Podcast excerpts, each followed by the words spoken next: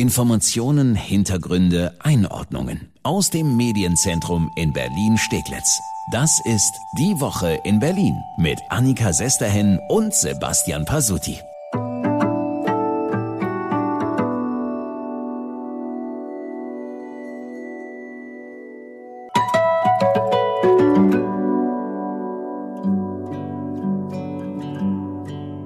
Deutsche Sprache ist schon irgendwie toll. Da kann ein klitzekleines Wörtchen so viel bedeuten. 2G Plus zum Beispiel. Das Plus darin ist so eine Art Joker. Aber erstmal, hi, herzlich willkommen zur neuen Folge Die Woche in Berlin. Immer freitags fassen wir zusammen, was Berlin aktuell bewegt.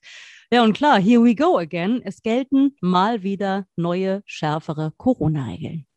Ja, bevor wir zu dem kommen, was bei der Ministerpräsidentenkonferenz am Donnerstag auf Bundesebene beschlossen wurde, Stichwort Hospitalisierungsrate, gucken wir erstmal auf das, was der Berliner Senat schon im Vorfeld beschlossen hat, nämlich 2G alleine reicht nicht, 2G plus soll kommen bei uns in Berlin und auch schon kommende Woche konkret beschlossen werden. Ja, dann gucken wir uns dieses Plus doch mal an. Der regierende Bürgermeister Müller äh, hat das so definiert.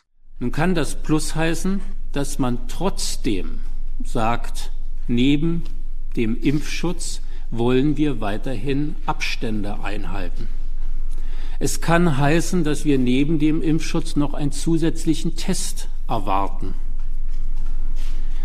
Es kann heißen, dass neben dem Impfschutz noch trotzdem die Maske am Platz getragen werden muss also demnach ist dieses Plus erstmal eine Variable und, so hat es zumindest Müller am Dienstag bei der Senats-PK noch erklärt, die Veranstalter können dann selber entscheiden, was für ihren Laden, für ihre Veranstaltung am sinnvollsten ist.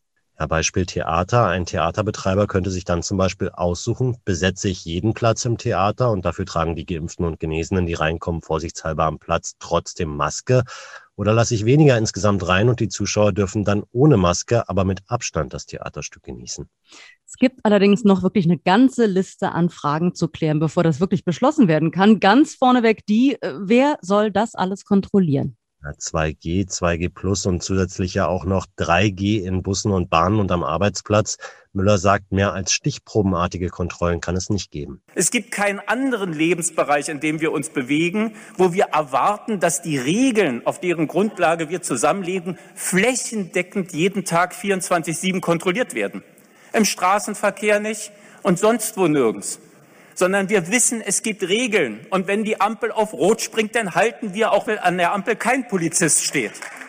Die Polizei soll die Ordnungsämter unterstützen bei den Kontrollen. Fest steht aber, am Ende müssen es die Restaurantbesitzer, die Kinobetreiber, die Theatermacher, die Veranstalter mal wieder selbst wuppen und selber dafür sorgen, dass alles sauber kontrolliert wird. Ja, und diese Verantwortung, die jetzt mal wieder die Betreiber selber tragen müssen, die macht unter anderem Dana Sorgen. Die ist Betreiberin der doch sehr urigen Kneipe Café Flair in Schöneberg. Sie fühlt sich aktuell schon wieder ganz schön alleingelassen.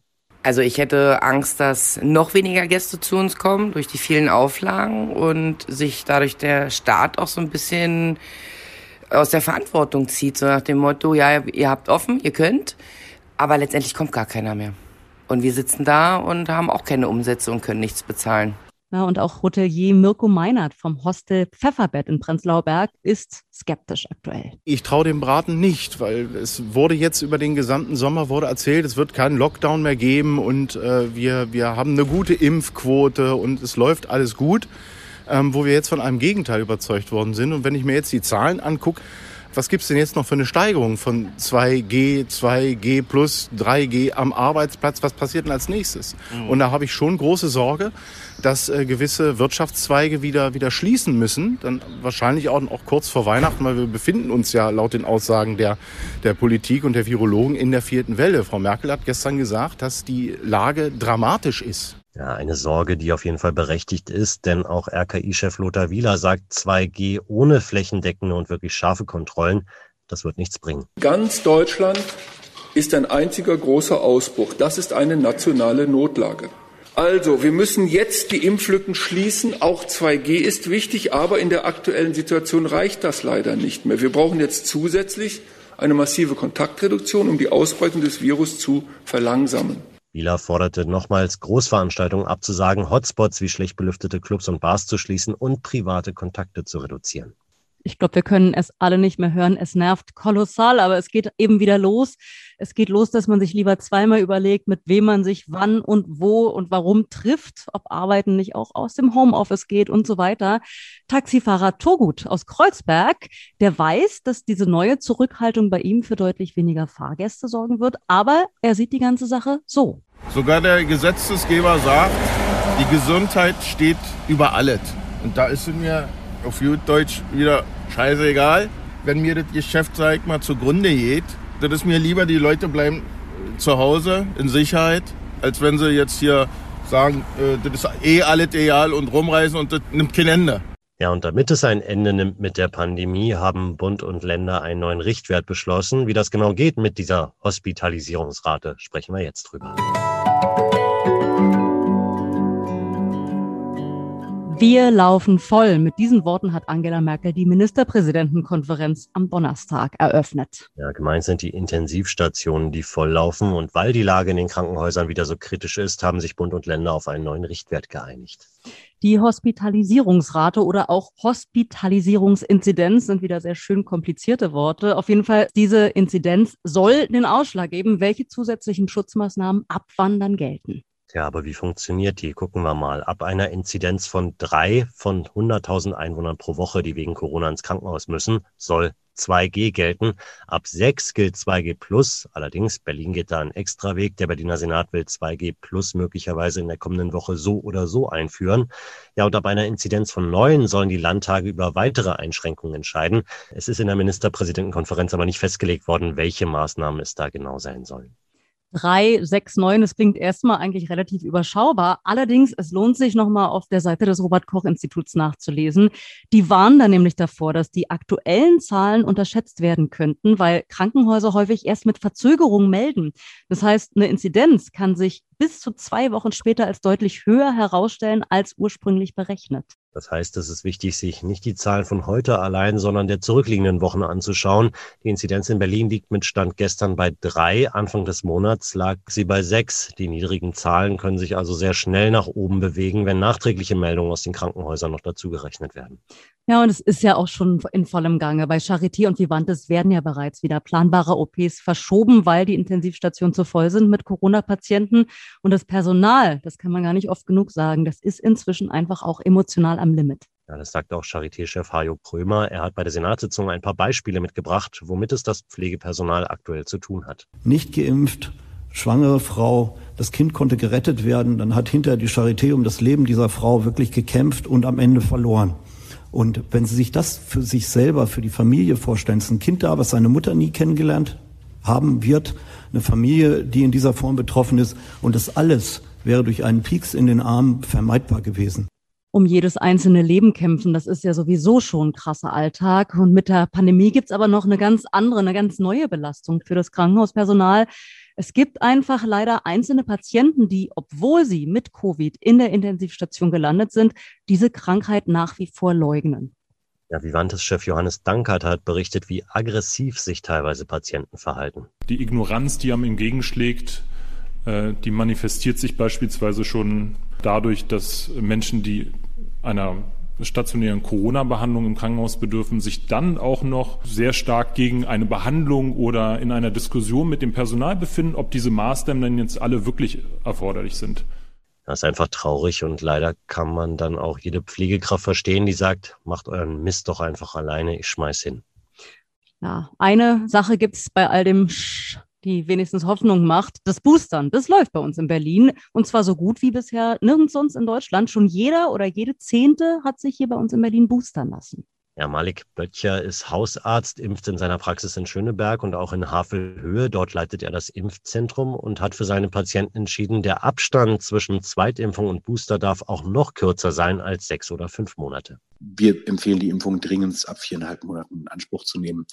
Und wir äh, bevorzugen aber alle Menschen, die über 70 sind. Das heißt, die stellen sich hier bei uns nicht an, die werden sofort eingelassen. Und müssen nicht warten. Die jungen Menschen, die sich einen Termin gemacht haben, warten dann auch. Und was ich auch noch ganz erhellend finde, äh, Malik Böttcher hat uns auch erzählt, dass durchaus jetzt noch Menschen kommen, die noch überhaupt nicht geimpft wurden, die bisher sogar eher Impfgegner waren oder auch teilweise noch sind, die aber sagen, ey, bevor ich jetzt mein Steak im Restaurant nicht mehr essen oder meinen Lieblingsfußballverein im Stadion nicht mehr sehen darf, dann lasse ich mich halt impfen. Fußball, übrigens Stichwort, kommen wir jetzt zu.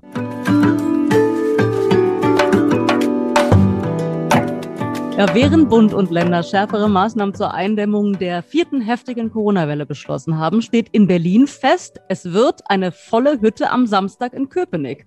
Ist schon ein bisschen merkwürdig. Das Derby Union gegen Hertha wird ja im ausverkauften Stadion an der Alten Försterei sein. Und da kommen natürlich Fragen auf. Vor allem die Frage, ist ein Spiel vor vollem Haus wirklich sinnvoll, wenn die Ansteckungszahlen aktuell wieder so durch die Decke gehen? Ja, dieser Frage mussten sich die Verantwortlichen von Hertha und von Union auch die Woche bei den Pressekonferenzen stellen.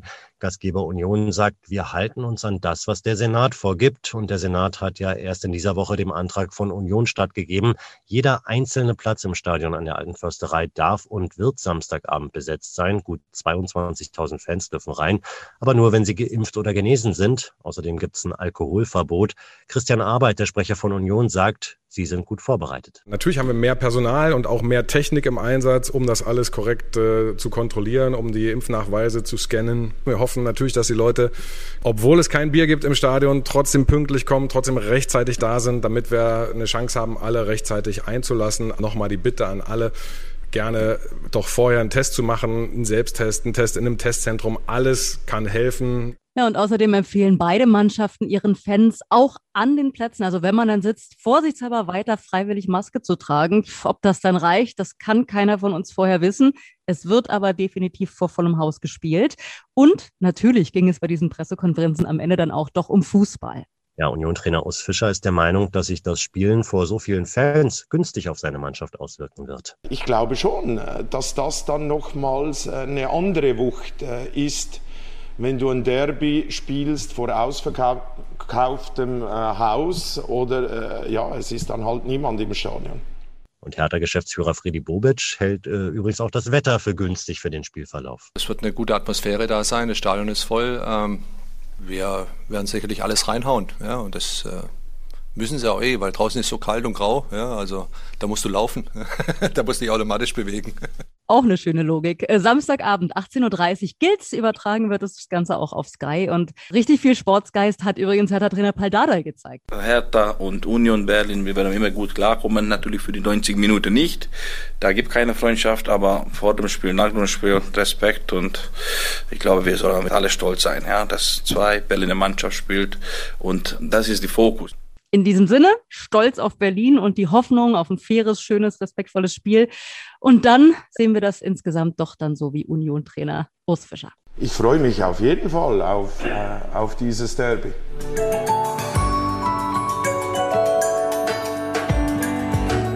Danke, dass Sie reingehört haben in unseren Podcast Die Woche in Berlin.